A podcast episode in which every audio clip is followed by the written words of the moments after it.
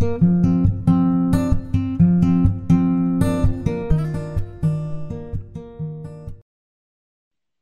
tal? El día de hoy para Team Be Productive, Microsoft nos está anunciando acerca de una advertencia que hizo pública de ciberataques por parte de Rusia. Have I been pwned? Este proyecto acerca de la seguridad de nuestro correo electrónico e incluso del correo electrónico empresarial se convierte en código abierto e inicia una colaboración con el FBI. Se los vamos a platicar un poquito más a detalle. Y también la próxima generación de Windows. Nadella en el evento de Microsoft Build que pasó este semana pasada, anunció, no, de hecho fue creo que cerró el 25, el este pasado martes, anunció que va a ser el cambio más importante en la década, que es una nueva plataforma que brindará una super oportunidad económica única para desarrolladores para que puedan distribuir y monetizar está súper interesante también. Y una nueva función de Microsoft Teams, relativamente nueva, ya la habíamos incluso creo que comentado, se las vamos a mostrar aquí, cómo hacer webinars con Microsoft Teams. Bienvenidos. Bienvenidos. Este es un espacio tecnológico creado para ti, donde encontrarás noticias de relevancia en el mundo de Microsoft entrevistas a especialistas y líderes en el área de tecnología, análisis de las herramientas de Office 365. Todo esto y mucho más. Quédate con nosotros, esto es Team Be Productive Live.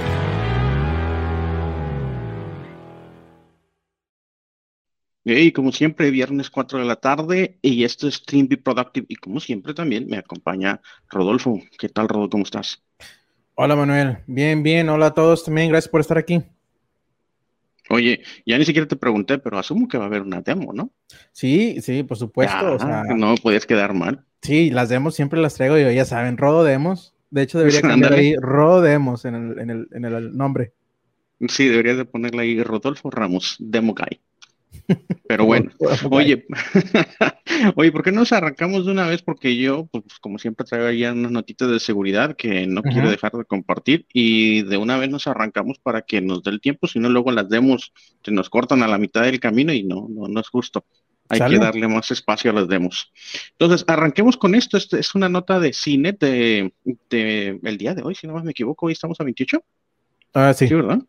Bueno, pues es de hecho del día de hoy, eh, del 28 de mayo, por Carrie Michaels y Ray Hodge. Y la verdad es de que ah, hice hice alusión a esta nota porque hacen un excelente resumen de la advertencia que publicó Microsoft. La advertencia se publicó, si no me equivoco, por primera vez el día 25 y luego se complementó el día 27, pero ellos hacen un, resumen súper bueno y pues, ¿por qué no leemos un poquito acerca, no? Este, acerca de esta nota, ¿no? Dice, los hackers detrás del ataque de SolarWinds han obtenido acceso al sistema de correo electrónico de una agencia estadounidense. Se hacen, hacen referencia a que la agencia, una agencia que se dedica a apoyo internacional a diferentes organizaciones, no necesariamente gubernamentales, pero otras, digamos, iniciativas, y ahorita lo vamos a ver un poco más a detalle, iniciativas internacionales. Esta agencia, este, pues, está apoyando típicamente, parte de su trabajo es apoyarlos, ¿no? Y pues resulta que los, o el grupo Novelium, que fue el causante, o al menos es el que, según la información, están apuntándola como el, como el que provocó los ataques de SolarWinds. ¿Te acuerdas de que SolarWinds había sido un ataque? Más bien, no, el este grupo atacó a SolarWinds. SolarWinds, es una empresa que hace un software que se llama Orion y este software Orion lo utilizan entre otras agencias gubernamentales de Estados Unidos pues para el monitoreo de sus diferentes sistemas. Este SolarWinds, este Orion, este software Orion de SolarWinds fue comprometido y a través de ese compromiso lograron acceder a las redes de agencias gubernamentales. Pero bueno, fue, este mismo fue el, update, ¿verdad? Fue la actualización. Fue una a través de una actualización fue que se hizo el, la implementación del ataque. bueno, ya sea el backtrack que hicieron ahí, toda la modificación de código. Sí, de hecho eso es súper interesante y se pueden regresar a varios capítulos o hace varios capítulos que habíamos comentado y resulta tal como lo estás describiendo. De hecho, afectaron de tal forma que al que al compilarse la, versión de SolarWinds, Orion SolarWinds, básicamente le inyectaban código durante ese proceso de compilación y entonces el software que se publicaba como actualizaciones, pues llegaba con este código malicioso, ¿no? Regresándonos a esta nota, dice, Microsoft ha revelado que el ciberataque es a gran escala y que es operado por los mismos hackers y estos hackers, eh, aquí de hecho es parte de la nota, está ligada a la inteligencia rusa. Entonces, pues según la información que tenemos, este grupo Novelium está ligado a la inteligencia rusa. Se son los mismos detrás del hackeo de SolarWinds. Estos piratas informáticos hackers obtuvieron acceso al sistema de correo electrónico utilizado por la agencia estadounidense para el Desarrollo Internacional, que es una agencia del Departamento de, del Estado o de es una agencia nacional de, de Estados Unidos centrada en ayuda internacional y enviaron correos electrónicos a alrededor de 3.000 cuentas individuales de más de 150 organizaciones. Ahorita vamos a platicar un poquito todavía más al detalle y vamos a descubrir cómo funcionaba este ataque y todo. Pero lo que me gusta de esta nota de CINET es de que tiene el contexto también por parte de la agencia, tiene el contexto también por parte de esta empresa terceros que era que es una plataforma de correo electrónico principalmente enfocada a correo electrónico de marketing. El portavoz de la Agencia de Ciberseguridad y Seguridad de Infraestructura de los Estados Unidos, CISA, que le hemos comentado muchísimo aquí en Team Be Productive, básicamente declara que está consciente y sí, también en la, nota original de Microsoft, ellos dicen, pues la CISA ya está informada, ¿no?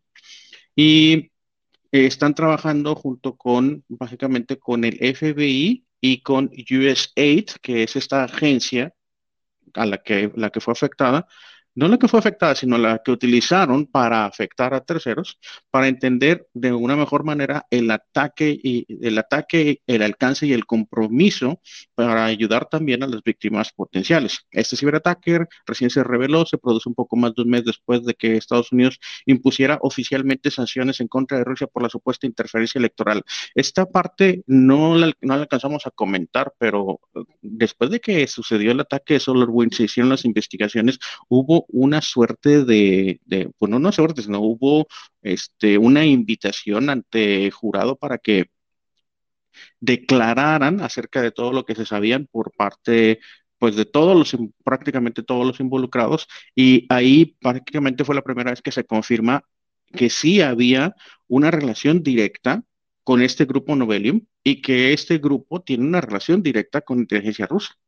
Entonces ahí fue donde se declaró por primera vez y pues bueno, pues digamos que le echan más, más agüita aquí al, tema, ¿no? Las principales agencias de inteligencia ya habían dicho que Rusia era el origen probable del hackeo de SolarWinds, que, que utilizó el software contaminado Orion este, de la compañía para la gestión de IT para penetrar en varias agencias federales estadounidenses y al menos a 100 empresas privadas. Pues si recordamos que si alcanzamos a comentar varias veces aquí en Team Be Productive que pues cada vez que cada, cada, cada que pasaba y se recibía más información cada semana que platicábamos aquí en Team Be Productive, creo que el tema lo trajimos al menos tres semanas. Sí, pues fueron tres semanas. Se encontraba evidencia, ¿no? Sí, se por tanto cada vez más y más evidencia. Sí. Ajá. Sí recuerdo eso. Microsoft dijo que había estado rastreando esta nueva campaña de piratería de hackeo desde enero del 2021 y nos vamos a meter un poco más a detalle de eso, pero que la situación se intensificó significativamente el martes, y están hablando específicamente de este pasado martes 25 de mayo del 2021, cuando los hackers aprovecharon que, eh, aprovecharon el servicio legítimo de correo masivo Constant Contact. Yo no conozco Constant Contact, no lo había escuchado mencionar antes, pero es una suerte de eh, ¿cómo le llaman? De MailChimp, por ejemplo, es un sistema que permite, digamos, que el manejo de correo y principalmente el foco, entiendo, es también como en MailChimp, el, correo enfocado hacia marketing, mantener contacto con tus clientes, ¿no? Para hacerse pasar por una organización de desarrollo con sede en Estados Unidos, le hace USAID, y distribuir una URL maliciosa a una amplia variedad de organizaciones, 150, y verticales de la industria. Debido al alto volumen de correos electrónicos maliciosos enviados, algunos podrían haber sido capturados por los filtros de spam, pero otros probablemente llegaron más allá de los sistemas automatizados de las bandejas de entrada previstas. Y aquí vamos a platicar un poquito de cuál es el estatus de eh, las, digamos que las diferentes herramientas de seguridad que se tienen con, con Microsoft y cómo fue el historial de la detección, porque recuerden, esta alerta la está publicando Microsoft. Entonces, Microsoft fue una de las plataformas en donde residen estos clientes y vamos a platicar un poquito el caminito de cómo se detectó y cómo, este, cómo se está previniendo, incluso porque ese es un ataque que todavía, pues que no se ha terminado, es un ataque que todavía está activo. Si una persona hiciera clic en el enlace de correo electrónico, cargaría un archivo malicioso que podría dar a los hackers el acceso persistente a sistemas comprometidos y básicamente de ahí hacer lo que se les dé la gana. Un portavoz de US 8, Puja, Yun Yuhu Wala. ok, perdón. Sorry, como no sé cómo se diga. Te este, dijo que la agencia está investigando el incidente. La agencia se dio cuenta de la actividad de correo electrónico potencialmente malicioso de una cuenta de marketing por correo electrónico de contacto constante comprometida contacto constante se están refiriendo a contact constant, es un nombre propio. La investigación forense sobre este incidente de seguridad está en curso. US8 ha notificado y está trabajando con todas las autoridades federales apropiadas, incluyendo el Departamento de Seguridad Nacional de los Estados Unidos. Le hace el Departamento de Homeland Security y la Agencia de Ciberseguridad y Seguridad de Infraestructura. De hecho, CISA es parte de Homeland Security. Al ser contactado para hacer comentarios, un portavoz de Constant Contact le hace otra, otra parte involucrada, la, empresa de email marketing, dijo a CINET que la compañía ha deshabilitado las cuentas afectadas. Estamos conscientes de que las credenciales de las cuentas de uno de nuestros clientes fueron comprometidas al utilizar que allí utilizadas por un actor malicioso para acceder a las cuentas de contacto constante perdón por, la, por las traducciones tan, pues bueno, no me perdono, o sea, la verdad es que es un excelente trabajo de traducción, ¿no? Pero el, nombre, el, nombre, original de la organización es, Constant, Contact. Em, este es un incidente aislado y hemos desactivado temporalmente las cuentas afectadas mientras trabajamos en comparación con nuestro cliente que está trabajando con fuerzas del orden. Y entonces, pues ahí como que CINET agarra y un poquito toma la información y nos, nos da un poco más contexto, pues porque tienen la oportunidad y, agrega información o declaraciones de las diferentes entidades involucradas. Aquí está una de las múltiples notas que publicó Microsoft. Esta es la nota literalmente del blog de Microsoft, escrita al día de ayer y publicada, o bueno, desarrollada, editada por Tom Burton, que es el vicepresidente corporativo de Customer Security and Trust. O sea, no lo escribió cualquier persona. Eh, aquí nos da un poquito más de detalle y eh, de nuevo nos habla acerca de 3.000 cuentas particulares y específicas que eran el objetivo de este ataque, que fueron 150 organizaciones y que pertenecen, bueno, principalmente estas 150 organizaciones son de Estados Unidos, pero también hay 24 países adicionales involucrados. Dice, al menos un un cuarto de las organizaciones que eran objetivo de este ataque estaban involucradas en desarrollo internacional, apoyo humanitario y trabajo acerca de derechos humanos. Novelium, y aquí es la primera mención, de hecho en CINET no lo mencionan por nombre, pero se identifica a este grupo ruso como Novelium.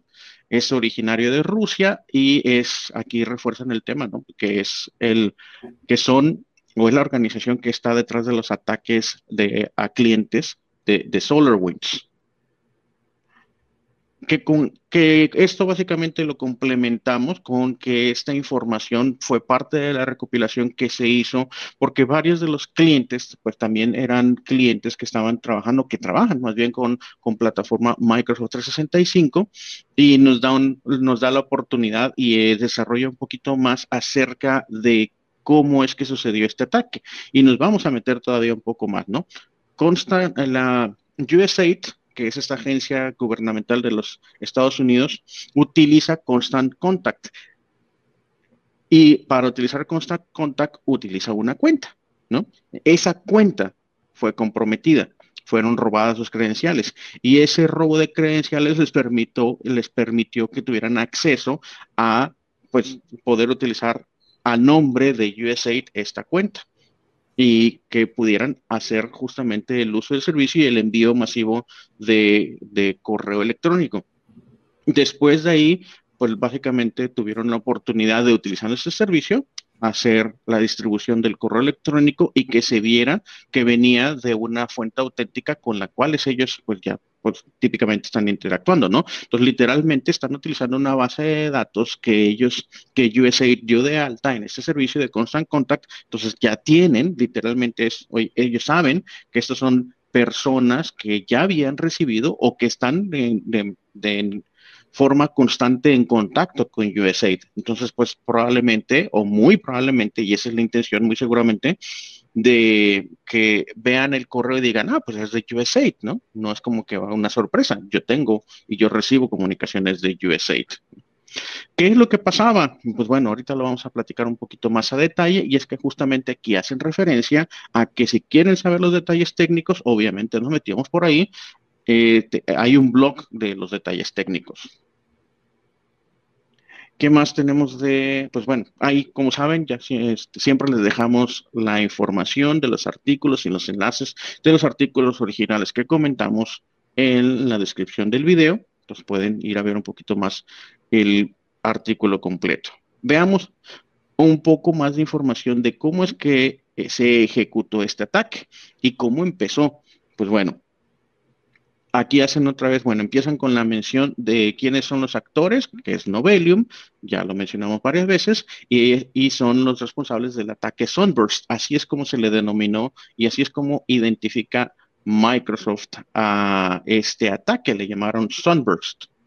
Entonces son los mismos actores, lo vuelven a reforzar, y acerca de esta campaña, bueno, la primera vez que se observó y que empezaron a detectar y empezaron a rastrear el origen de este ataque fue cuando recién Novelio me empezó a probar diferentes técnicas para ejecutar un ataque, ¿no? Y cómo fue evolucionando. Dice, inició o lo detectaron por primera ocasión el, en enero y por ahí mencionan, bueno, vámonos en orden más bien. Entonces, tuvieron la oportunidad, Microsoft tuvo la oportunidad de ir entendiendo y, y, básicamente pintando o replanteando la foto de cómo fue evolucionando esta campaña y cómo fue escalando, ¿no? ¿Dónde está esto? Bueno, esto ya es información repetida. Y vámonos a la parte en donde nos platican cómo fue. Aquí está. ¿Cómo inició? Bueno, parte del descubrimiento original o inicial de esta campaña se ejecutó en el mes de febrero por parte del el MSTIC. Básicamente es el Microsoft Threat Intelligence Center, Si, no, más, me equivoco. Identificó una oleada de, de correos de phishing y que estaban utilizando la plataforma Google Fire, Firebase para eh, compartir en este phishing un archivo tipo ISO. ¿Cuáles son los, archivos, los, archivos ISO? Básicamente son imágenes de CDs y, los archivos tipo ISO es en donde normalmente nosotros tomábamos un CD y lo convertíamos a un archivo ISO y eso nos permite montarlo en el sistema operativo y que se vea como, como si fuese un drive, ¿no? No sé si tú alguna vez utilizaste este tipo de imágenes ISO. Sí, bastante, todavía los utilizo. Ahorita, bueno, yo creo que la relación anteriormente de ISO con el CD, porque era como generalmente se pasaba el formato, pero yo creo que ahorita, dale unos dos años, tres años, a lo mejor estoy exagerando, pero un poquito más de tiempo y pues ya ni se va a acordar la gente que, era el formato en que se transformaban los CDs. Simplemente va a ser un formato distinto, un ISO. Los uso para imágenes, o sea, perdón, imágenes, para máquinas virtuales, imágenes en máquinas virtuales. Y, justamente, pues, este, una de las cualidades de los archivos ISO es que, se te, que lo puedes montar en el sistema operativo y lo ves como una unidad. Como una unidad, sí. Bueno, en este caso la unidad, fíjate, es cierto, ese es el punto importante, que lo manejas como una unidad más en, como mm, unidad de disco, lector de disco, sigue todavía funcionando sin Windows, así es. Sí. Entonces, básicamente esta imagen ISO tenía contenido malicioso y además también se apalancaba esta plataforma para poder registrar diferentes atributos de las personas que recibían el phishing. Entonces estaban haciendo un rastreo para ver, asumo yo, la efectividad. Después, este, cambió un poquito la campaña.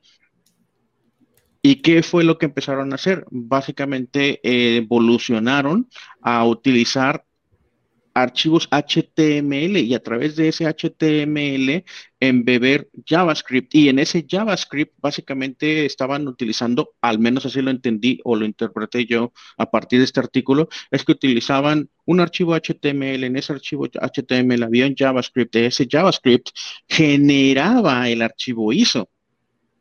Y ahí fue donde yo me quedé plop, ¿no? Porque básicamente yo no hubiese imaginado que eso era posible. Entonces, al abrir el archivo HTML al final del día, pues lo que estabas haciendo es generar el archivo ISO, lo montaba como un drive, como un drive externo, y de ahí este, se, se publicaba un link, el cual estaba acompañado de un archivo DLL. Al tú bajar, y aquí vamos a ver la dinámica, vamos a ver este archivo, básicamente al tú bajar ese, esa imagen ISO, tú tenías un, link, ese link mandaba a llamar una DLL, que esa DLL básicamente era como una como un faro, como básicamente un archivo que les permitía a ellos recibir, es un beacon, básicamente es, es un archivo el cual dice, oye, repórtate con Cobalt Strike. Un Cobalt Strike, obviamente, de estos actores maliciosos, de Novelium, y con eso básicamente ellos recibían la telemetría de, ah, mira, pues sí fue efectivo mi ataque, ¿no? sé, o sea, todos los, todos los afectados estaban recibiendo, estaban recibiendo información a la telemetría de que estaban activos. Y a partir de ahí, pues básicamente lo que quisieran. Aquí hacen básicamente un poquito de referencia aparte o un segmento de la, del código y este segmento de código básicamente lo utilizan como la huella digital única de este tipo de código. Aquí los que saben código, desarrollo de software, pues tendrán un poquito más de contexto de qué es a lo que se refiere esto y qué es lo que puede hacer, ¿no? Siguiente evolución, ya no fue un ataque de phishing genérico, sino que ya fue spear phishing. ¿Y qué es spear phishing? Spear phishing es este, básicamente en lugar de lanzar a ver quién cae, así como lo estaban platicando la semana pasada Rodo, cuando haces phishing, pues se refiere justamente a, su similitud con la pesca, donde agarras y tiras el anzuelo y a ver qué cae. Spear phishing es literalmente con esta, no sé ni cómo se llama, cuál será el término técnico, pero el spear phishing es cuando tú te lanzas a pescar con una flecha, ¿cómo se llama? Con una, lanza. y, por eso. Sí. Y, esa es la, traducción literal. ¿Y a qué se refiere? A que ya no están agarrando y a ver quién cae, sino que ya tienen un objetivo particular y específico. Entonces evolucionaron a tener una campaña de, de spear phishing y eso se detectó básicamente que estuvo en ejecución durante los meses de marzo. Entonces, la intención ya tenía un objetivo en particular y recibió o básicamente evolucionó el documento HTML y lo convirtieron, si no más me equivoco en esta parte, lo convirtieron a un archivo de tipo RTF. Ese archivo RTF tenía directamente código eh, de DLL para poder incrustar o instalar el beacon de Cobalt Strike, con el cual básicamente Cobalt Strike es un software que se utiliza mm, pues bastante popular por parte de los hackers en donde básicamente haces muchas cosas, entre ellas recibir la señalización por parte de tus víctimas y puede, entre otras cosas, actuar como un command and control center desde donde controlas a todos tus a todas tus víctimas, a todas tus PCs víctimas, ¿no? Entonces, este DLL estaba codificado dentro del RTF. Y esa fue parte de las experimentaciones que, estuvieron, o las evoluciones que estuvieron, que tuvieron sobre este software. Pues bueno, básicamente el desarrollo continuó en un momento el HTML contenía o mandaba llamar de manera directa este, a un URL, desde ese URL se descargaba, se descargaba el ISO y de hecho esa es una de las últimas evoluciones. Dejaron de utilizar el Google Firebase, en un momento utilizaron Dropbox para bajar el ISO de manera directa y pues la evolución más importante fue este último 25 de mayo. ¿Y por qué? Pues porque ya tenían, o sea, ya habían desarrollado el paquete de, el paquete de infección, por llamarlo de alguna forma, pero pues ahora tenían una súper herramienta y es la confiabilidad de una agencia gubernamental. Y estamos viendo, y aquí creo que lo mencionan en alguno de estos tres artículos, en donde estamos viendo que el comportamiento de este grupo de hackers que se llama Novelium, lo que están haciendo es apalancarse de plataformas que se han ganado la confianza de agencias gubernamentales principalmente, ¿no? Entonces, pues no se descarta que el propio Microsoft 365 potencialmente lo estén intentando y a lo mejor no han sido exitosos, pero pues bueno, SolarWinds fue una, ahora Constant Contact fue otra, y pues estamos viendo cómo las diferentes tecnologías están siendo apalancadas, se están apalancadas esas tecnologías hasta ahora también pues para hacer ataques. Vamos a ver, ok, buenísimo, aquí este Aquí estamos hablando de toda la dinámica de este ataque, estamos viendo incluso aquí, tienen una imagen de cuál fue el, comunicado que compartieron o que enviaron hacia estas víctimas. Y la parte que pues también este, me pareció interesante, aquí hay más detalle, más detalle de cómo funciona, de cómo mandaban llamar el, qué vale el contenido del ISO, cómo se mandaban llamar, cómo este, invitaban a los a las víctimas a que le dieran clic al link, como una vez que, baja, que le daban clic al, al, al, enlace se bajaba el ISO. Y esta es la parte importante a la, que, a la que yo quería llegar después de 20 minutos, casi creo.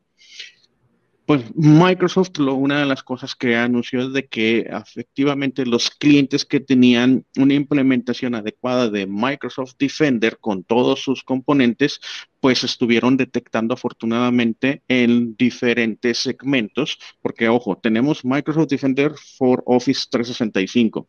Este nos permite la detección de cargas maliciosas de spam y de malware en la llegada de correo electrónico a nuestra organización. Entonces, si bien por primera vez o en, la, el inicio de esta oleada no fue detectado por Microsoft Office 365, hay dos cualidades de Office 365 que permitieron mitigar este tipo de ataques. Uno de ellos es Safe Attachments y otro de ellos es Safe Links. Aún así, en las primeras ocasiones se, se empezó a detectar solamente como, una, como un cuadro sospechoso y es porque toda esta investigación los había llevado a generar diferentes tipos de alertas a los usuarios y no así una, un bloqueo. Pero también tenemos otros componentes y es y tenemos, por ejemplo, Microsoft Defender for Endpoints. Con Microsoft Defender for Endpoints sí fue posible ejecutar una buena detección. ¿Por qué? Porque cuando descargaban, entre otras, el, DD, el DLL para comunicarse hacia Cobalt Strike, pues ahí es en donde se estuvo bloqueando y deteniendo la descarga o la continuidad de este ataque. incluso como parte del desarrollo o parte de lo que encontraron de esta investigación es que incluso este se tenía el código o se cuenta con el código en este en esta carga o en este ataque en esta campaña, básicamente, de que si detectaba Azure Active Directory y otros componentes de Microsoft, básicamente agarraba y decía, ok, no, no voy a hacer nada, ¿no? Entonces, pues yo creo que están al tanto de que hay una hay un esfuerzo importante y efectivo por parte de Microsoft para defender a sus clientes. Acciones de mitigación. Básicamente, eh, si ustedes tienen el Microsoft Defender en su organización, se les recomienda que siempre estén seguros de que se habilita Cloud Delivered Protection. Básicamente, el que puedan estar actualizando, incluso se ejecuta tres veces al día, si dejas la configuración por default de definiciones para la protección de malware, entre otras, ¿no? Que se habilite Block Mode y Block Mode lo habilitas en lo que sería la parte de Endpoint Detection and Response, que es parte de Microsoft 365 Security Center o a través del Microsoft 365 Security Center lo puedes habilitar y puedes eh, ponerlo en este, en este modo de detección. protección de redes, que también lo habilitas a través de Microsoft Defender, eh, que habilites también la parte de Extended Detection and Response de Microsoft 365 Defender para poder hacer detección. ¿Qué pasa, por ejemplo, si descubriste o que se descubrió este ataque el día de hoy? Pues con las posibilidades que te da Microsoft 365 Security Center, tú puedes hacer una investigación y ver hacia el pasado y ver si a lo mejor hoy se encontró y se definió cuál es el patrón de ataque y puedes ver si no sucedió, digamos, eh, antes de que existiera este patrón o que se publicara este patrón de comportamiento. Que utilices el descubrimiento de dispositivos para poder tener mucho mejor contexto de toda tu organización, MFA, lo hemos dicho muchísimas veces, y que básicamente este, ejecutes todas las actividades acerca del monitoreo, el query de XDR si tienes habilitado el CIEM con Azure Sentinel. Ahí también vienen unos queries y viene más información mucho más detallada, incluyendo algo que hemos comentado. Ah, bueno, lo que, esto es lo, lo que acabo de comentar, ¿no? ¿Cómo haces un rastreo avanzado? Bueno, aquí están los, el link para los queries que puedes ejecutar a través de una, de una sección de Advanced Hunting dentro de Microsoft 365 Security Center. Y con estos queries, pues podrías darte cuenta si es que fuiste afectado o alguien de tus sistemas fue afectado. Y con Azure Sentinel también tenemos esto que hemos comentado bastante, que es, son las técnicas observadas y publicadas con base en el framework de Mitre. Y con Sentinel tú puedes utilizar estos workbooks o los puedes, puedes acceder a esta información a través de Mitre, convertirla en un workbook dentro de Sentinel y poder hacer el despliegue para ver si fuiste afectado y si fuiste afectado también ahí ejecutar las diferentes actividades para mitigación o aislamiento del problema. Entonces, este es un artículo súper completo y súper complejo. Y si te preocupan este tipo de cosas, pues la recomendación es de que pongas y actives las, las opciones de seguridad en Microsoft 365. Y una de las formas que puedes activar Microsoft 365 es con el equipo de consultoría de Migesa, contáctanos el anuncio y es escríbenos a beproductive.migesa.com.mx. Una de las formas o algo de lo que tú deberías de tener muy en cuenta y que deberías de tener habilitado en tu ambiente es, por ejemplo, DMARC. DMARC, si tú estás utilizando una tecnología o estás utilizando un servicio para enviar correspondencia electrónica a tu nombre, DMARC es una de las tecnologías o una básicamente pues una de las definiciones de industria en cuanto al correo electrónico y a través de DMARC tú te podrías estar generando un reporte de quiénes son las organizaciones o las aplicaciones que están enviando correo electrónico a nombre de tu dominio. Y ojo, este, alguien puede estar enviando, por ejemplo, correo electrónico a nombre de migesa.com.mx y que no sea necesariamente nuestro sistema de Microsoft 365. La naturaleza del correo electrónico no nació como un elemento con principios de seguridad desde, desde, su nacimiento, pero sí ha evolucionado y sí existen opciones para tener un poco más de protección en el correo el, correo electrónico. Una de ellas es en los registros SPF para evitar que alguien usurpe tu correo electrónico y que esté enviando correo electrónico a tu nombre y que tú no te des cuenta. Es SPF DKIM y DMARC utilizados en conjunto, que son estándares de la industria, es una manera en que tú puedes estar recibiendo un reporte y tú darte cuenta, oye, están enviando correo a nombre de nuestro dominio.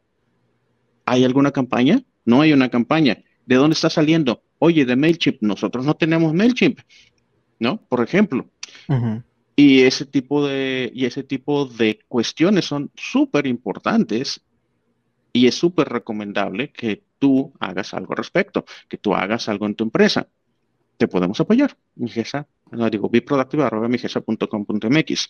Y aquí habla de mucho mayor, mucho mayor detalle de tecnologías como Microsoft Defender for Office 365, Microsoft Security Center, Microsoft Security, Microsoft 365 Defender for Endpoints, e incluso ni siquiera se habla de otro que es Microsoft Defender for Identity. Este, estas tecnologías en conjunto te permiten tener una telemetría para tú saber si estás en riesgo o para protección, ¿no? Número uno, minimizar riesgo. Número dos, si tuviste algún problema, existe algún problema o existe la sospecha de algún ataque en tu ambiente, que puedas hacer algo al respecto. Y así la dejamos. Pero sí estuvo interesante, por no mencionar otra, otro adjetivo. Sí, pues estuvo muy interesante. Digo, es un, medio curioso el vector de ataque, sobre todo cuando empezaste a hablar de ahí de lo del ISO que estaban utilizando. Sí, hay una desventaja. No voy a decir que es vulnerable. Es vulnerable, pero dependiendo qué páginas entres. Pero cuando hablo de una desventaja, me refiero a que todos los exploradores, o al menos la mayoría de ellos, si no es que uses uno, por ejemplo, muy este, eh, restrictivo, pues ya tienen el, JavaScript, ¿no? Lo tienen habilitado por default. No, pero ojo, ahí te va. Ahí te van varias cosas, ¿no? Y es que esto está súper interesante. Este fue la alerta que recibieron. Tú trabajas con USAID, dices, ah, mira, pues estoy recibiendo una notificación de USAID. Oye, alerta especial, baja, baja y ve el documento. ¡Pum! Le dabas clic. Cuando le dabas clic, ¿sabes qué es lo que pasaba? En, en, background o atrás, sin que tú te des cuenta, lo que empezaba a pasar es que se, bajaba un ISO, pero a ti te presentaba un PDF con información. ¿Qué tenía ese PDF? No tengo la menor idea. Pero tú agarrabas y, y veías una, un PDF y tú dices, ah, no pasó nada. Pero en el background está sucediendo lo que tú estás diciendo, se está bajando un ISO. Entonces, ¿qué protección tienes ante eso?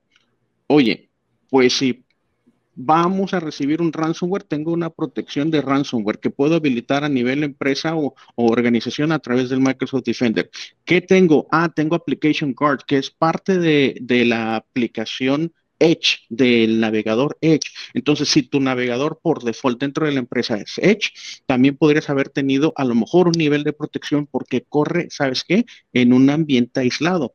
Cuando Application Guard dice no confío o no conozco esta página y tú lo configuraste a través de Microsoft Defender y Microsoft Defender lo tienes desplegado en la empresa a través de Endpoint Manager, pues entonces tienes muchos mayor cantidad de elementos de mitigación de problemas.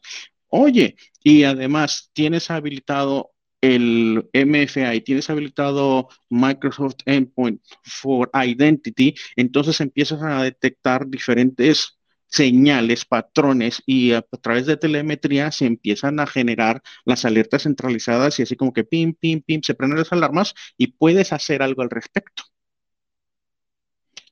Entonces, esto es algo complejo, pero que si tienes implementadas la tecnología que probablemente incluso ya tiene licenciada con Microsoft 365, podrías tener mejor protección ante esto.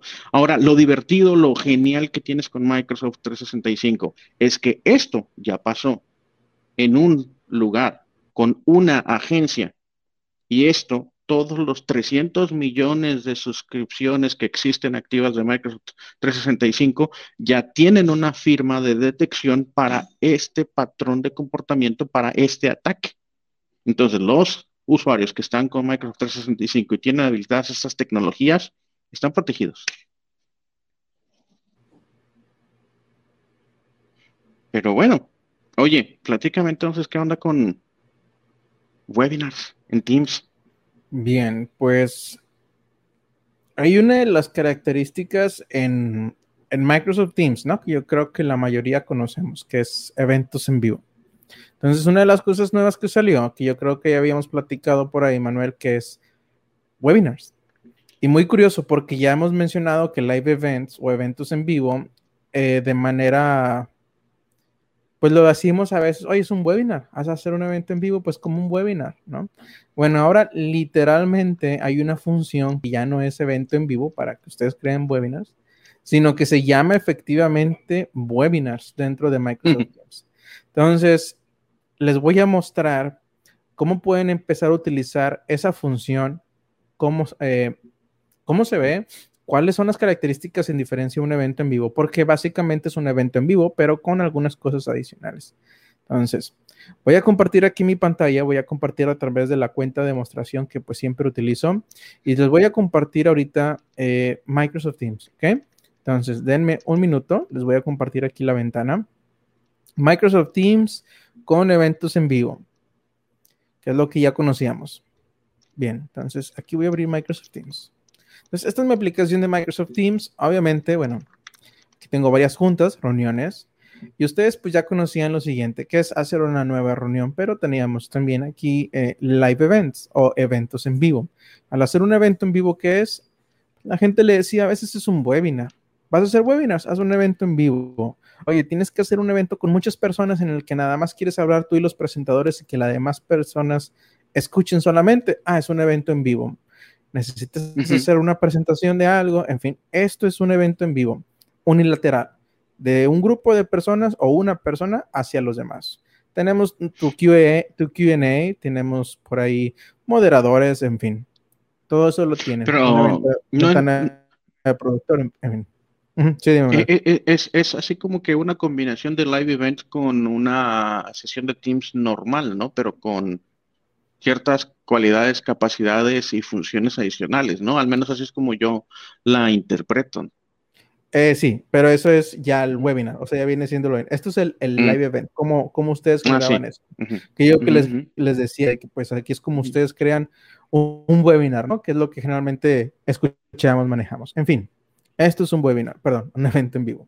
Ahora lo nuevo, que es el, el webinar. ¿Cuál es la diferencia? Y miren, les voy a mostrar para empezar, van a venir aquí al botón. Si no lo ven todavía, todo está bien. Quiere decir que todavía están en proceso de actualizarse. Es esta opción, webinar. ¿Ok? Entonces, al hacer webinar, vamos a hacer algo similar. Sin embargo, si se fijan, mi información que una reunión. Sin embargo, hay otras cosas, hay otros elementos que yo no tengo en un live event. ¿Por qué es mejor hacer un webinar a través de webinar? Bueno, suena lógico. Una, tienen ustedes una, página de, no de aterrizaje, sino una página donde pueden registrarse, ¿ok? Tienen una, aquí lo tengo yo, registration form. Déjenme lo abro y se los voy a mostrar. A ver si me lo abre aquí porque a veces no me reconoce la cuenta. Entonces, esto es lo primero que ustedes querrían configurar, que es quién va a entrar a mi webinar, quién va a estar escuchando. Son posiblemente clientes, gente que a lo mejor le puede interesar mi producto, si es a lo mejor algo, algo relacionado a eso. Bueno, esto es lo que quieren utilizar. Es lo más yo creo, importante en cuanto a inteligencia, saber quién entró, quién puede ser un, prospecto. Bueno, todos podrían, todos son prospectos, pero quién podría ser un cliente, una venta, en fin. Entonces, ellos van a pasar por esta ventana de registro y ahorita les voy a mostrar cómo la ven ellos. Esto es como lo veo yo quien estoy haciendo esto. Entonces, para crear un evento en vivo, vamos a decir que voy a promocionar. Entonces, vamos a hacer un evento. Evento, vamos a ponerle 2021 y nueva experiencia. A lo mejor me gustaría mostrar algo nuevo que estamos trayendo a la organización y esto va para todos, que no nada más para mi organización, sino para todos, afuera, que es lo importante. Quiero traer clientes, gente nueva, que le interese mi nuevo producto con una nueva experiencia. El horario, que es lo que ya manejamos, que ya lo tenemos en eventos en vivo, en reuniones, en fin. Y aquí esto que viene siendo como una invitación. Esta invitación Ahorita les explico cómo funciona, pero es una invitación que pues les va a llegar, por ejemplo, a los presentadores, les va a llegar también a, ellos que ustedes directamente le manden esto. Vamos a hacer aquí nada más, lo voy a poner invitación, ¿ok? Porque hay otro nivel de invitación, pero ahorita vamos a dejar este invitación. Y aquí abajo tengo los speakers. Ahorita lo tengo en inglés todo, eso es como aparece en mi cuenta de demostración, pero obviamente esto también está en español. Speakers, pues son quienes van a estar presentando, quiénes son los que van a estar hablando. Bueno, vamos a poner aquí a lo mejor a. ¿quién? Vamos a poner a Miguel Coronado. A lo mejor Miguel Coronado es una de las personas que va a estar presentando. Esto es únicamente informativo, no tiene nada que ver con alguna funcionalidad. Esto es puramente informativo que aparezca en la pantalla. Entonces aquí le vamos a poner eh, líder del proyecto. Y puedo seguir poniendo más personas. Aquí a lo mejor puedo poner voy a hacer un poquito para arriba de la ventana. Otro speaker. Voy a recogerlo para abajo. Que ya no me alcanza a ver la pantalla. Pero aquí está. Agregar un nuevo speaker. Y aquí vamos a agregar a me voy a poner a mí mismo, Rodolfo Ramos. Aquí ponemos líder de, eh, vamos a ponerle marketing. Entonces son los que van a estar presentando. Y esto es lo importante, esto que ven a la derecha es la forma, la forma, el form, el cuestionario que ellos van a llenar. Y esto lo pueden ustedes personalizar. De hecho, aquí les dice, regístrate para el evento, que es más o menos lo que les va a expandir esta URL. Es una página es una página, una, un URL. Ustedes pueden saber dónde la quieren poner y les va a mostrar esto que está aquí a la derecha. Primero, obviamente lo tengo en inglés, pero se puede en español. First name, last name, correo electrónico. Quiero saber también cómo se enteraron de esto. Entonces vamos a ponerle una pregunta personalizada. Aquí vienen unas que ya están predefinidas, pero si le ponen un custom question o pregunta personalizada, pueden poner una como input. Hasta ahorita nada más están estas dos opciones que yo creo que están suficientes, al menos para este tipo de cuestionario. Y la otra es opción múltiple. Voy a poner esa y le quiero poner cómo te enteraste de este webinar, ¿no? Y que sea obligatoria, lo voy a poner aquí. Y aquí les voy a poner varias opciones. Una, ah, bueno, pues a lo mejor LinkedIn. Y aquí le voy a poner otra opción, lo vamos a poner eh, a mí. Facebook, Periscope. Referencias. Eh, sí, lo pueden poner con las opciones ustedes quieran. Vamos a ponerle aquí Facebook. En fin, con esas tres vamos a dejarle. Quiero ver cómo me está quedando. Mira, tengo tres botones arriba. Guardar, el link la registro y ver en el explorador. Entonces vamos a guardarlo primero. Y ahora... Ah, ok, es que me dice que ya me estoy... Eh, el tiempo. Que ya está tarde. Sí, Más bien me dice si ya se pasó. Lo va a pasar también con eventos en vivo. Vamos a dejarlo así. Guardar ahora sí. Le puse la fecha de mañana. Vamos a verlo ahora en el explorador. Quiero ver cómo empezarían ellos a los usuarios de mi o bueno, del evento en vivo, cómo lo van a estar viendo. Vamos a ponerla aquí. Ahorita les voy a mostrar cómo se ve.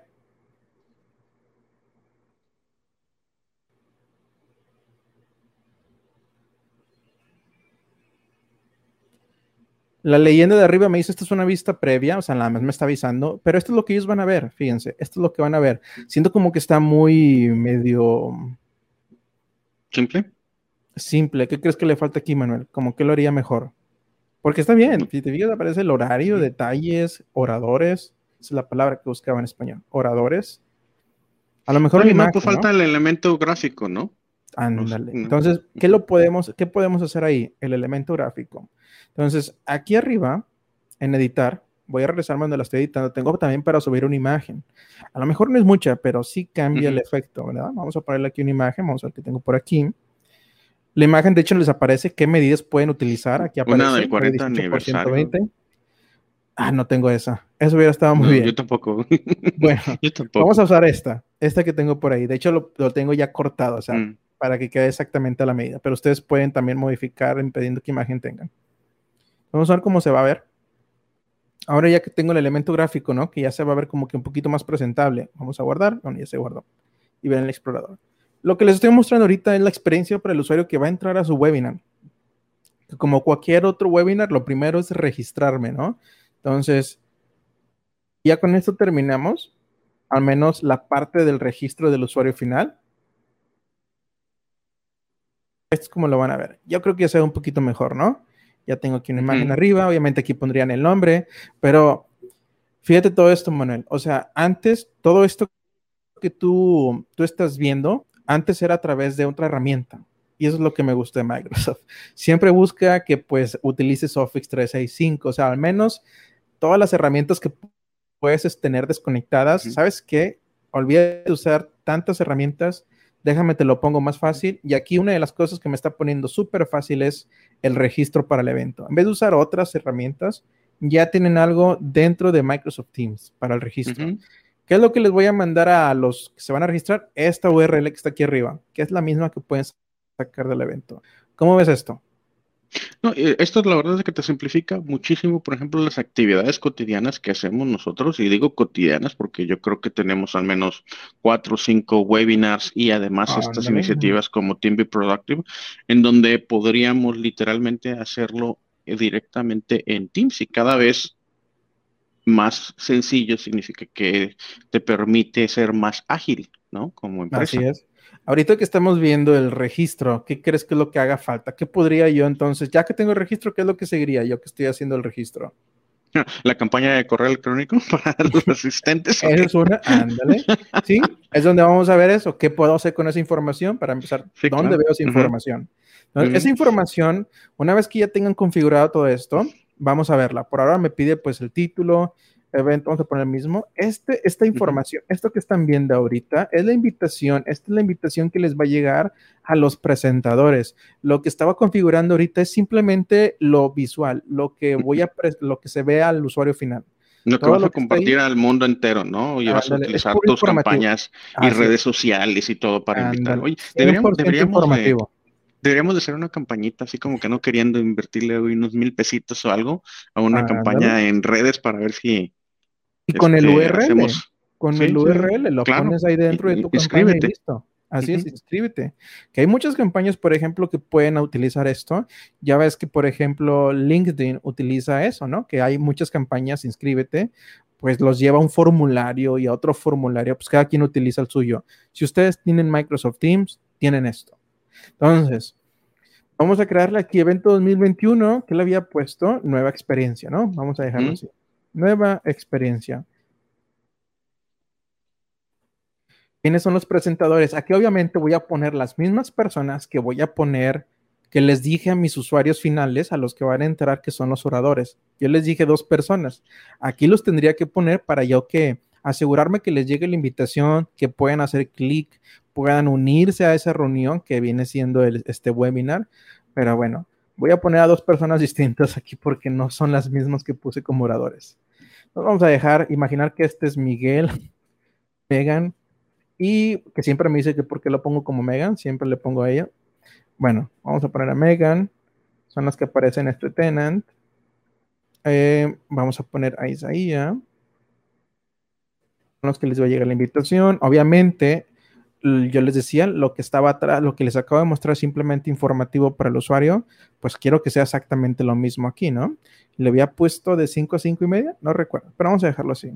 Locación, si tengo sala, esto ya lo conocen, yo creo que es lo mismo que ven ustedes en reuniones.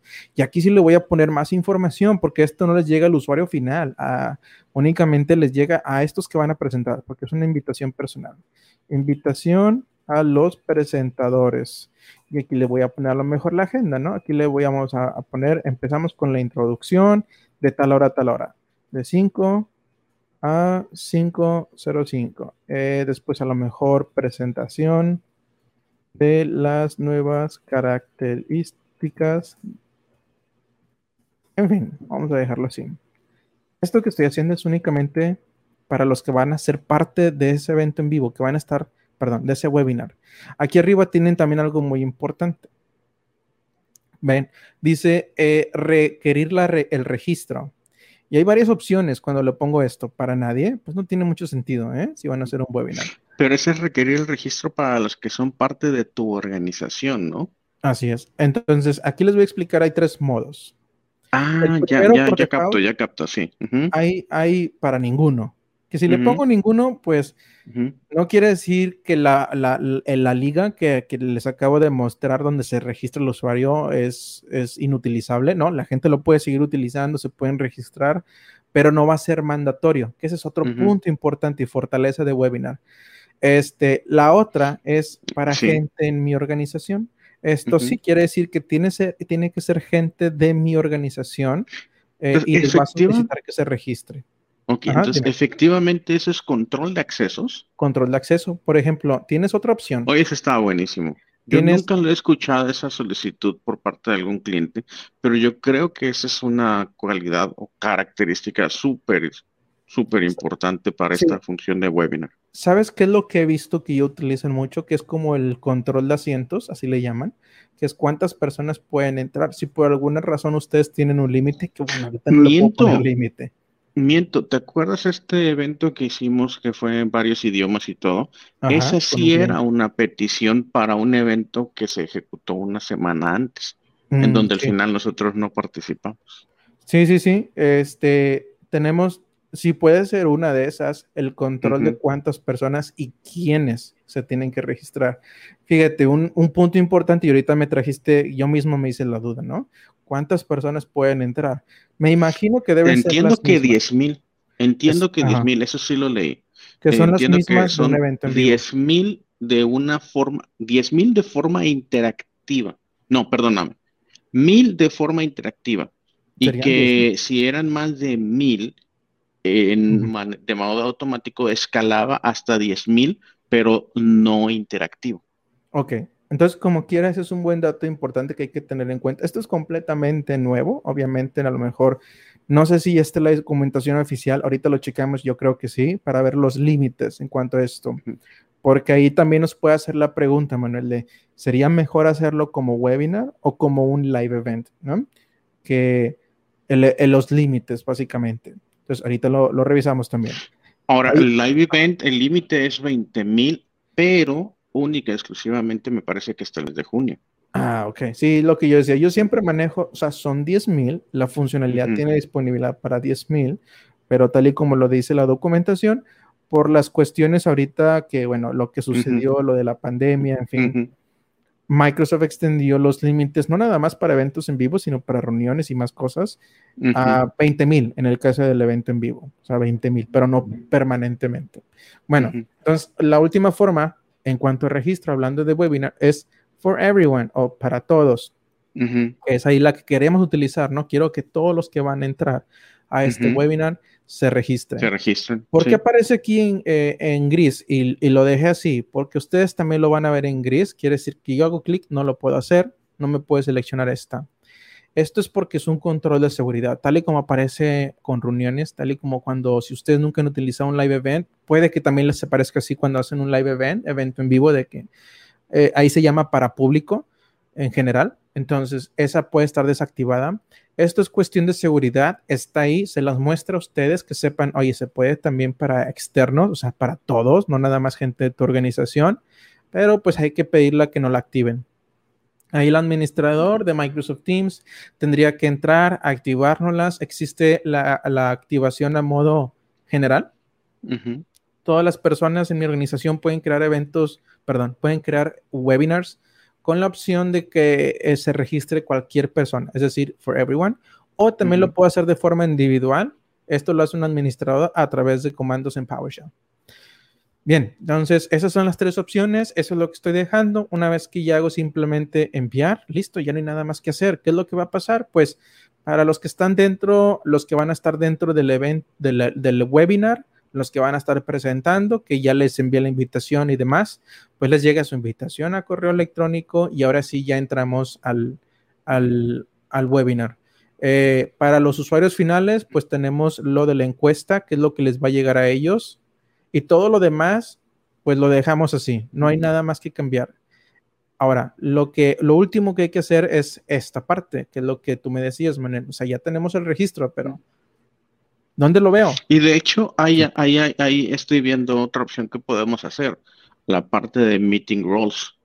Por ejemplo, antes de que saliera esta funcionalidad de webinars, nosotros... ¿Cuál dijiste? Perdón, te escuché. La de meeting roles. Meeting roles. ¿Arriba? A la derecha. Lo de notas. Ah, no, olvídalo, pensé que era meeting roles, pero hay esta, perdón, entonces, meeting options. Ahí en esa de Meeting Options, vamos a abrirla. Ahí tú puedes definir si entran a un lobby, si no entran a un lobby, ¿no? ¿No es esa la opción? Sí, ahí también les da la opción de lobby o no de lobby, que es lo que también pueden hacer ya en juntas normales. si entran y tienen permisos para compartir o no tienen permisos para compartir audio y video, si, si pueden si, ¿cómo se llama? Si pueden ellos habilitar o deshabilitar cámara y micrófono. Asumo que es esa, son, sí, exacto, son las mismas opciones. Que nosotros, por ejemplo, hay unas actividades que hacemos que le llamamos Immersion Day, que es un día con, con diferentes clientes nuestros en donde les hacemos demostraciones de tecnología, los invitamos a laboratorios y estamos incluso invitando a la interacción pero nos aprovechamos de esta configuración para deshabilitarles de entrada la posibilidad, o sea, número uno, entran en mute, número dos, ellos no pueden deshabilitar su micrófono y bueno, le sacamos provecho a estas características, ¿no? Entonces, lo que estoy viendo es de que en webinar también puedes hacerlo. Sí, de hecho, ahorita estaba buscando la manera de encontrar, ya ves que hay, por ejemplo, límites para Microsoft Teams, para reuniones, en fin, ver los límites de Microsoft Teams para esta, para esta función. Digo, me voy con lo que dices, que son hasta mil personas, dijiste, ¿verdad? Mil personas. En mil personas de forma interactiva, diez mil de forma no interactiva. no sé si sea el término correcto. Bueno, sí, yo creo, porque mira, ahorita estoy intentando entrar esta es una opción que yo les dejo a ustedes. Digo, si quieren saber los límites en general de Microsoft Teams, todo lo que tenga que ver con Microsoft Teams, lo encuentran aquí. Oye, quiero saber cuántas personas puede haber un grupo. Oye, quiero saber cuántas personas en una reunión, hasta cuántos canales puedo tener. En fin, esos son límites. Entonces, si quieren saber hasta cuándo, esta es la pregunta clave, pues ustedes pueden entrar a límites y especificaciones de Microsoft Teams y todo lo encuentran aquí. No está lo de webinars, fíjate, estoy buscando webinar, como es algo muy, muy nuevo, no me aparece aquí. Todavía no. Entonces, me aparece Live Events, estoy seguro. Mira, aquí me aparecen hasta 15 resultados. Bueno, ahí tenemos Live Events. Entonces, yo creo que aquí es donde van ustedes a encontrar en cuanto se actualiza la documentación, lo de webinars. Microsoft Teams Limits, es así como lo encuentran. Bien, voy a rezar acá rápido en Teams, ya para terminar. Ahora estábamos hablando de este, del ¿qué voy a hacer con eso que se registra? ¿Dónde lo encuentro? Pues lo descargan. Esto se va actualizando y como la gente se vaya actualizando, como la gente se va registrando. Obviamente ustedes quieren tener esto pues siempre actualizado, por ende siempre se actualiza automáticamente. Entonces yo le doy clic aquí en descargar, ya está descargado. Déjenme ver si lo puedo encontrar aquí en mi carpeta de descargas y les voy a mostrar cómo se ve. Muy, muy simple. Bueno, Aquí les fallo que, que no tengo nadie registrado. No me aparece nadie. Mira, pues obviamente no he registrado a nadie, pero me dice que no se registró nadie en el evento. Pero bueno, lo que quería mostrar es de que esto se va a ver como un documento Excel. Una hoja de Excel que yo estoy seguro pueden importar y que les va a pedir muchísimo tipo de herramientas para sus campañas de marketing, en fin, lo que ustedes quieran hacer. Aquí tienen el Excel. Esto va a quedarse ahí, va a quedarse vivo y va a estar siempre actualizándose. ¿Cómo ves esto, Manuel?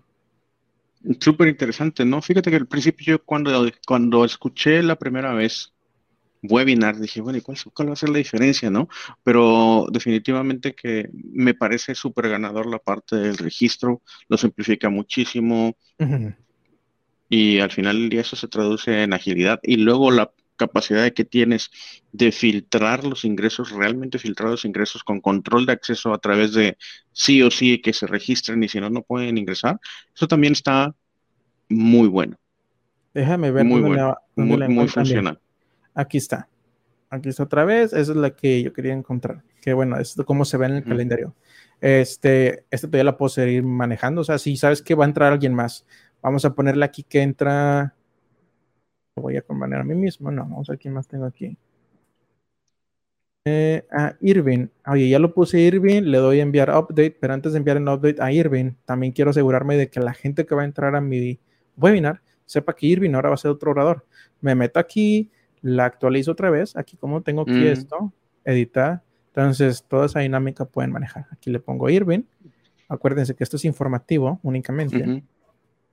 Aquí le pongo quién es Irving, ¿no? Eh, jefe de departamento tal. Y fin. está súper bien, ¿eh? Súper padre esto de los webinars. Yo ya no, me voy, no lo he utilizado todavía, honestamente. O sea, para mi primer webinar y obviamente me voy a inmediatamente venir aquí con Microsoft Teams webinars. Y yo creo que es una, digo, de lo que estoy viendo, lo que nos compartiste acá en la demo, yo creo que esta es una excelente herramienta para nuestros Immersion Days. Oye, súper, súper, súper. Bien. Pues adivina que para variar y no perder la costumbre nos estamos comiendo el tiempo, pero pues tengo un par de noticias que vamos a ver si logro sacar la versión rápida de estas notas para que no se nos pase el programa sin comentarlas. Have I been? Este es básicamente un servicio que nos permite consultar si nuestro correo electrónico personal o del trabajo fue involucrado en alguna en algún, en alguna leak de información, ¿no? Ya ven que, pues, no es básicamente día que pase que no escuchemos que hubo una fuga de información privada y a veces esas fugas de información incluyen información que va a nuestro usuario y nuestra contraseña. Una de las formas que tenemos nosotros como usuarios o incluso en las empresas tienen para consultar si es que nosotros hemos sido parte de la base de datos de alguna de estos leaks de información, pues es con esta página, Admin Pond. Resulta que esta página, creo que ya la habíamos platicado en alguna ocasión en Team Be Productive, es un esfuerzo de una sola persona que se llama Troy Hunt. Y Troy Hunt ha estado trabajando en este proyecto durante años, eh, al punto en que ya tiene más de un billón de consultas mensuales. Y su trabajo ha, adquirido la suficiente notoriedad para que él también vea en que pues, es una iniciativa que ya es bastante más grande que él y que debería de fomentarse y que fuera open source.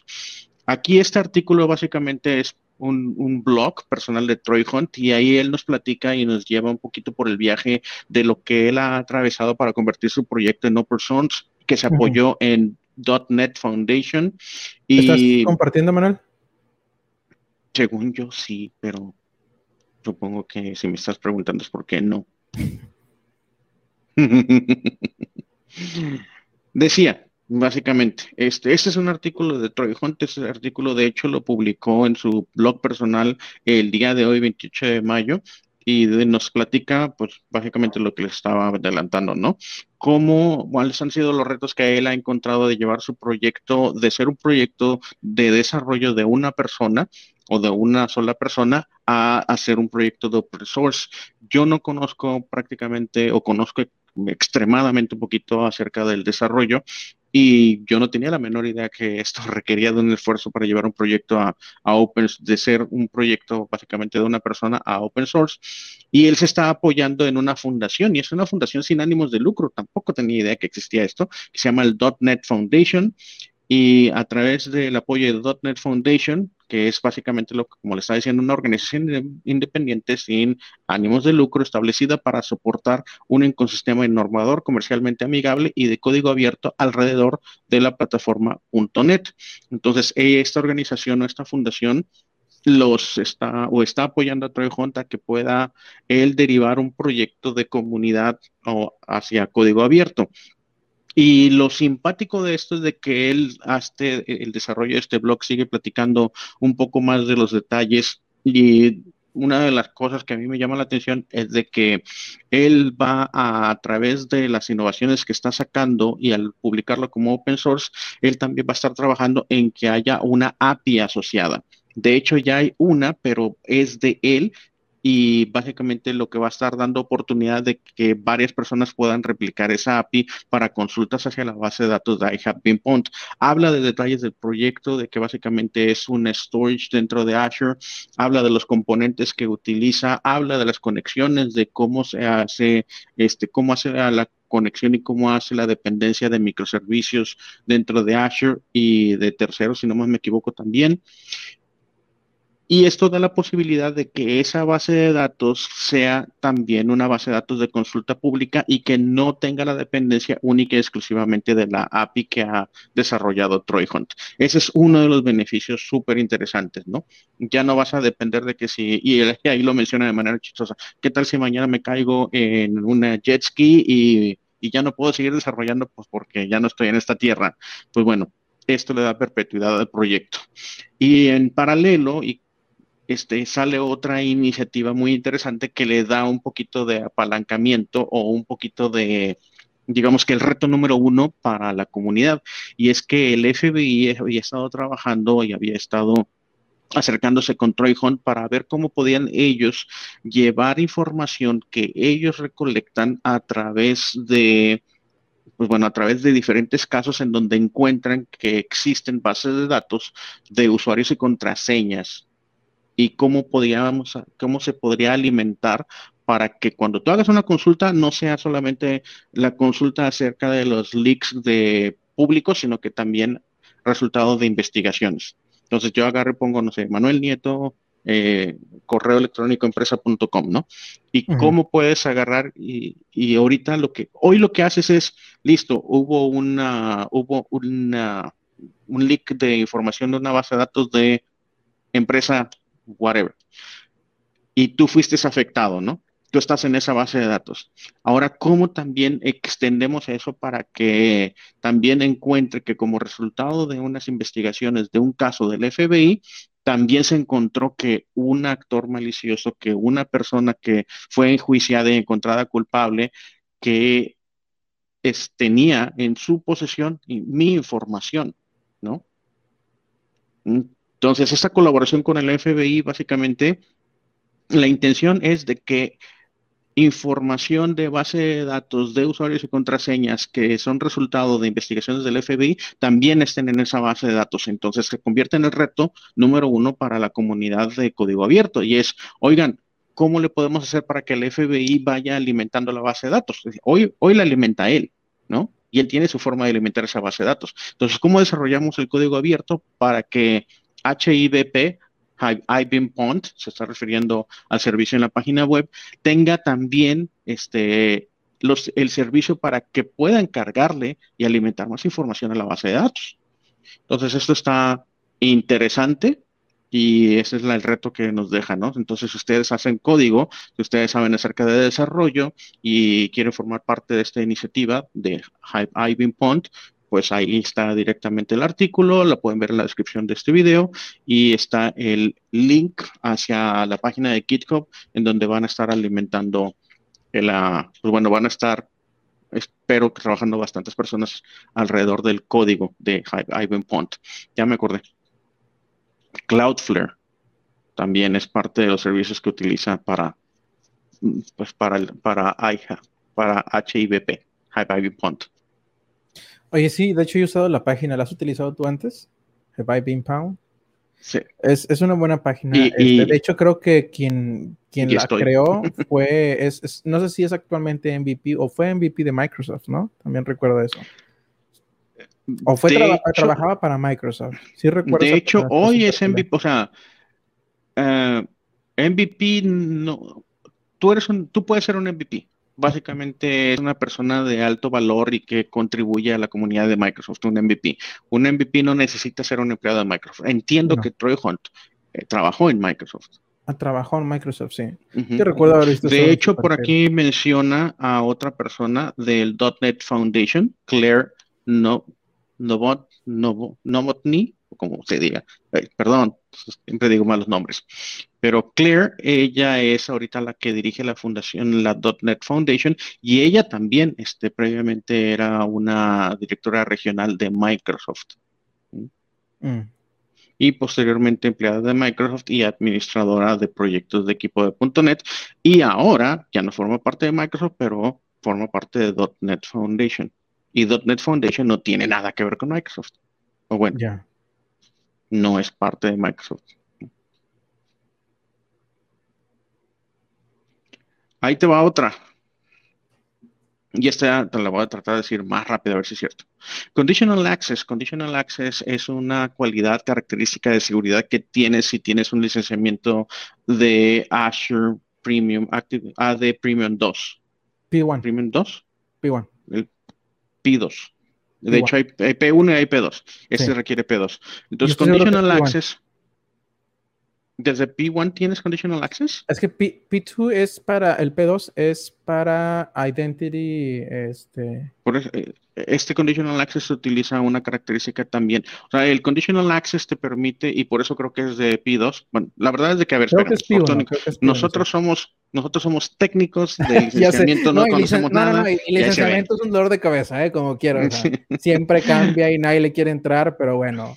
Bueno, ahí te lo checo mientras la nota. Pero, pero entonces, como parte de los licenciamientos de, de uh, bueno, que tienen que ver con identidad, está Conditional Access. Y resulta que Conditional Access, pues lo hemos comentado aquí también, e incluso creo que hicimos una demo en alguna ocasión, te permite con controlar las condiciones bajo las cuales tú a los usuarios les podrías solicitar un reto adicional para que se autentiquen de una forma adicional. Lo utilizas en combinación con MFA y, pues, por ejemplo, puedes, bajo ciertas condiciones que tú puedes declarar, solicitarles o no un segundo factor de autenticación. Por ejemplo, oye, cuando vas a entrar al portal Azure y estás fuera de este rango de direcciones IP, solicítales conditional solicítales el, el, segundo factor de autenticación.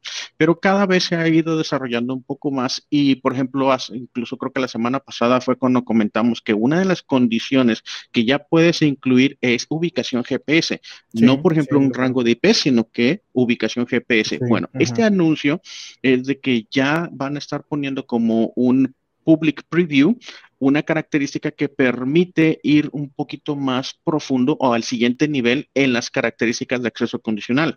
Entonces, por ejemplo, antes podías decir, oye, si vas a acceder al portal de Azure, revise este condicionamiento. Ahora, por ejemplo, este vas al segundo nivel y es qué a información están accediendo. Entonces, por poner otro ejemplo, lo, primero que me viene a la mente es SharePoint, ¿no? Entonces, si van a acceder al portal de SharePoint o a través del portal de SharePoint van a acceder a información de nómina, o no, no, no, información importante, información de Team Be Productive, el script que hacemos de... Nómina no es importante. nómina no es importante. bueno, si vas a acceder a, a, la información de nómina o de los scripts de Team Be Productive, entonces pídele un acceso condicional, ¿no? Entonces puedes poner diferentes parámetros y ya estás yendo a otro a, un siguiente nivel, ¿no? Ah, estás hablando de ubicación, estás hablando de aplicación, ubicación, contenido, dispositivo, y es que si también tienes, por ejemplo, Cloud App Security, también puedes, Cloud App Security y tienes Endpoint Manager y desplegaste, por ejemplo, Defender, tú puedes decir, oye, si la máquina es confiable, pertenece al dominio, está en esta ubicación geográfica, tiene actualizada la última versión, la última definición de antivirus de, o que tenga menos de 20, no sé, de 10 horas de antigüedad y está accediendo a este contenido, entonces, bla, bla, sí tiene acceso. O si no tiene, si no cumple todo esto, entonces pídele un segundo factor de autenticación. Y entonces, esto es, eh, bueno, ahí dicen, es más granular. O sea, ahorita dándole ejemplo que... Digamos, es una capa adicional. sí, porque hay, cuando están condiciones, obviamente, bueno, eso entra todavía en condiciones, porque bueno, están condiciones, qué hacer, cuándo, este, ah, excepciones. bien. Pero, o sea, usándole, ándale, okay, o sea, básicamente, mi, mi pregunta es, si, si te va a permitir, o sea, vas a crear la política de acceso condicional, en base a un sitio en específico o la, bueno, es que a lo mejor es redundante. O sea, que desde antes tú creas una condición y dices, si vas a entrar al sitio de nóminas de mi GESA, tienes que, eh, bueno, eh, entra la política de acceso condicional. Esa es la pregunta. Así funciona, ¿no? Bueno, así es como lo entendí. Sí, sí, sí. De hecho, este, básicamente es porque eh, digo, a final de cuentas eso es lo que lo hace más granular. Digo, ¿qué más podrías hacer granular? Nada más agregar condiciones, pero... Claro, sí, pero ahora, exacto, ahora este, la condición adicional... Ya el nombre.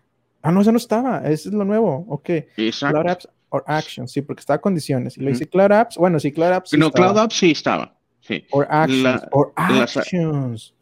Ya, ya, ya, ok, súper buena esa, esa característica.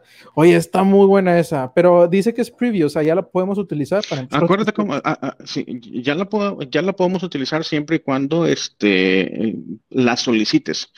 ¿Por qué? Porque acuérdate cómo, cómo, es la, cómo es la publicación a la liberación de funcionalidades. Es primero es private preview, después es public preview y después es general availability.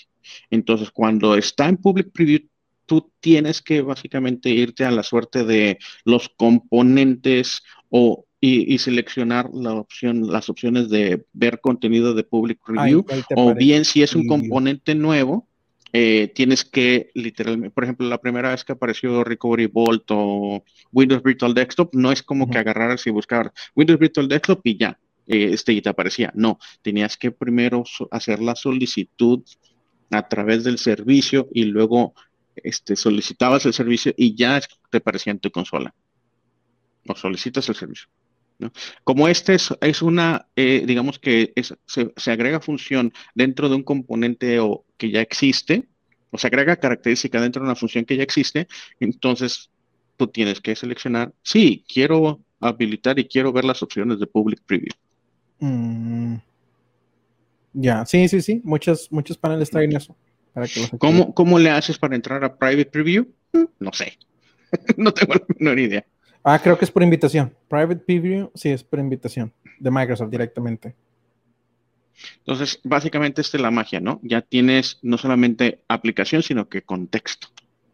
Me imagino que, por ejemplo, siguiendo el ejemplo del portal de Azure, ¿no? Oye, para el portal de Azure, este, si estás accediendo al a la característica de almacenamiento del portal de storage, entonces solicita MFA, ¿no? Entonces, ese es, es contexto dentro de una aplicación. Antes solamente era acceso a la aplicación.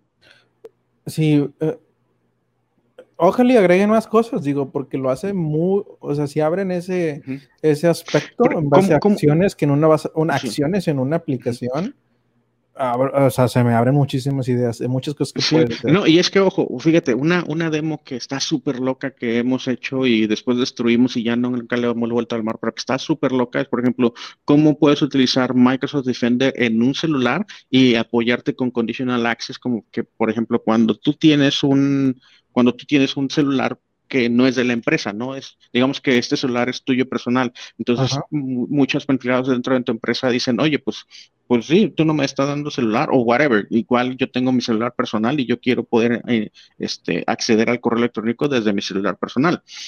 ¿Cómo haces eso? Y una de las herramientas que puedes utilizar para eso, además de, eh, de, Endpoint Manager, es Conditional Access. Y el Conditional Access lo que te hace es, ah, mira, esta persona está accediendo desde un celular que no está registrado como parte de los activos de la empresa y quiere acceder al Outlook.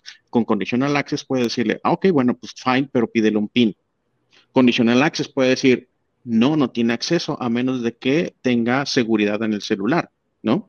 Y ahora el siguiente nivel es puede ser, oye, pues sí, independientemente, puede acceder al celular o puede acceder al Outlook si me da un PIN, fine. Pero además, pero después, si quieres escribirle un correo electrónico al director, tienes que pedirle MFA. Eso puede ser un ejemplo. Que todavía no está, pero me imagino que eso funcionaría así como que para acciones. Y que eso seguramente voy a tratar de hacer una demo al respecto. Estaría bien. Entonces, pues eso es, ya, alcancé a cubrirlo, según yo en bueno, versión rápida. Este, ¿qué te iba a mencionar? Algo te iba a decir, Manuel, espérame, se me está pasando algo. Ah, ya chequé, sí, es en, en si les interesa eso que acaba de decir Manuel, lo de Conditional Based Access, que es una de las características, bueno, de las mejores características de seguridad para acceder a su información, así como si alguien va a entrar a su oficina, bueno, ¿quién eres? ¿Cómo te llamas? ¿Trabajas aquí, sí o no? Bueno, eso es Conditional Access para la información, sobre todo ahorita que están trabajando mucha gente desde casa. Entonces, pues, si les interesa eso, es P1, Manuel, Conditional Based Access, oh, es P1 pero si requieres, por ejemplo, Identity Security, ya ves que hay una de las condiciones es en base al riesgo del sign-in o riesgo del, usuario, no está logueado en hace seis meses, oye, este es un riesgo, obviamente eso no es un riesgo, no sé quién eres, cambia tu contraseña, eso es Conditional Based Access, que obviamente, bueno, se complementa súper bien el Conditional Based Access con Identity Security, que eso es en P2. Por eso mucha gente cuando recomienda automáticamente Conditional Based Access, oye, pues vete por P2, estamos hablando que son 6 a 9 dólares, ¿no? ¿Son 6 a 9 dólares? si, si el poco de licenciamiento, sé menos de precio. Pero entonces ya con P2, el, el componente se llama, si no me equivoco, Azure Identity Protection.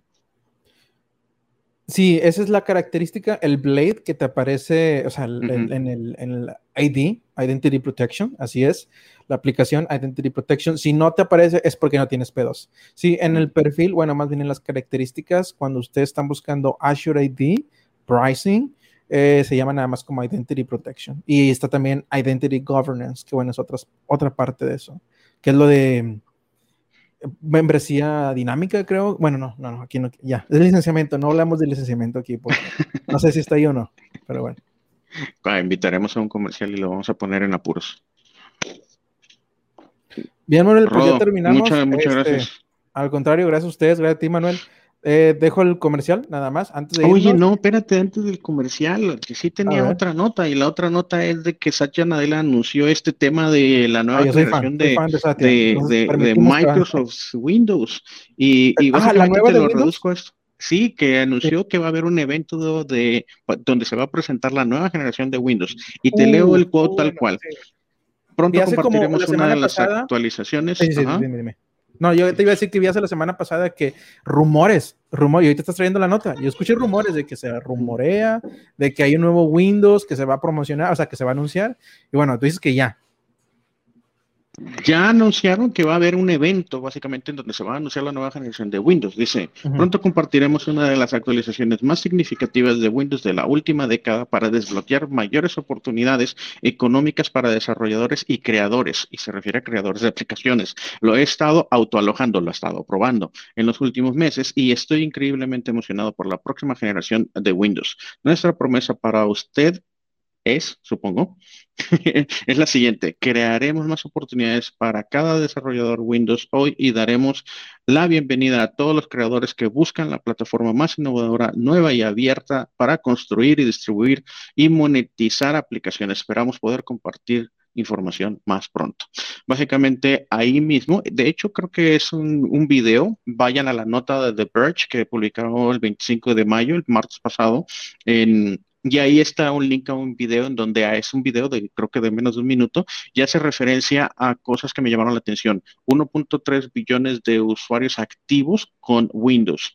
Windows ya oficialmente considerada como una plataforma abierta y que quieran hacerla más abierta en donde puedas correr, y así lo menciona Satya Nadella, Windows y Linux como uno.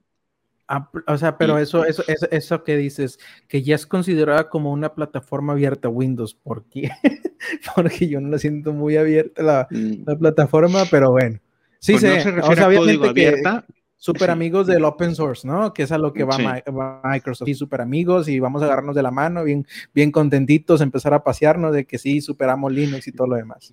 Pero que, el una paradigma más importante es, ¿sabes que Todos pueden ser nuestros usuarios o, todos, o todos nuestros servicios pueden impactar a todos los usuarios. Y no me importa si están en Linux, no me importa si están en Mac. Y un ejemplo de ello es que, por ejemplo, hoy, hoy eh, Microsoft Endpoint Manager te permite administrar y sacarle provecho de, demasiados aspectos de Mac, de Android, de iOS, de Windows, de Linux.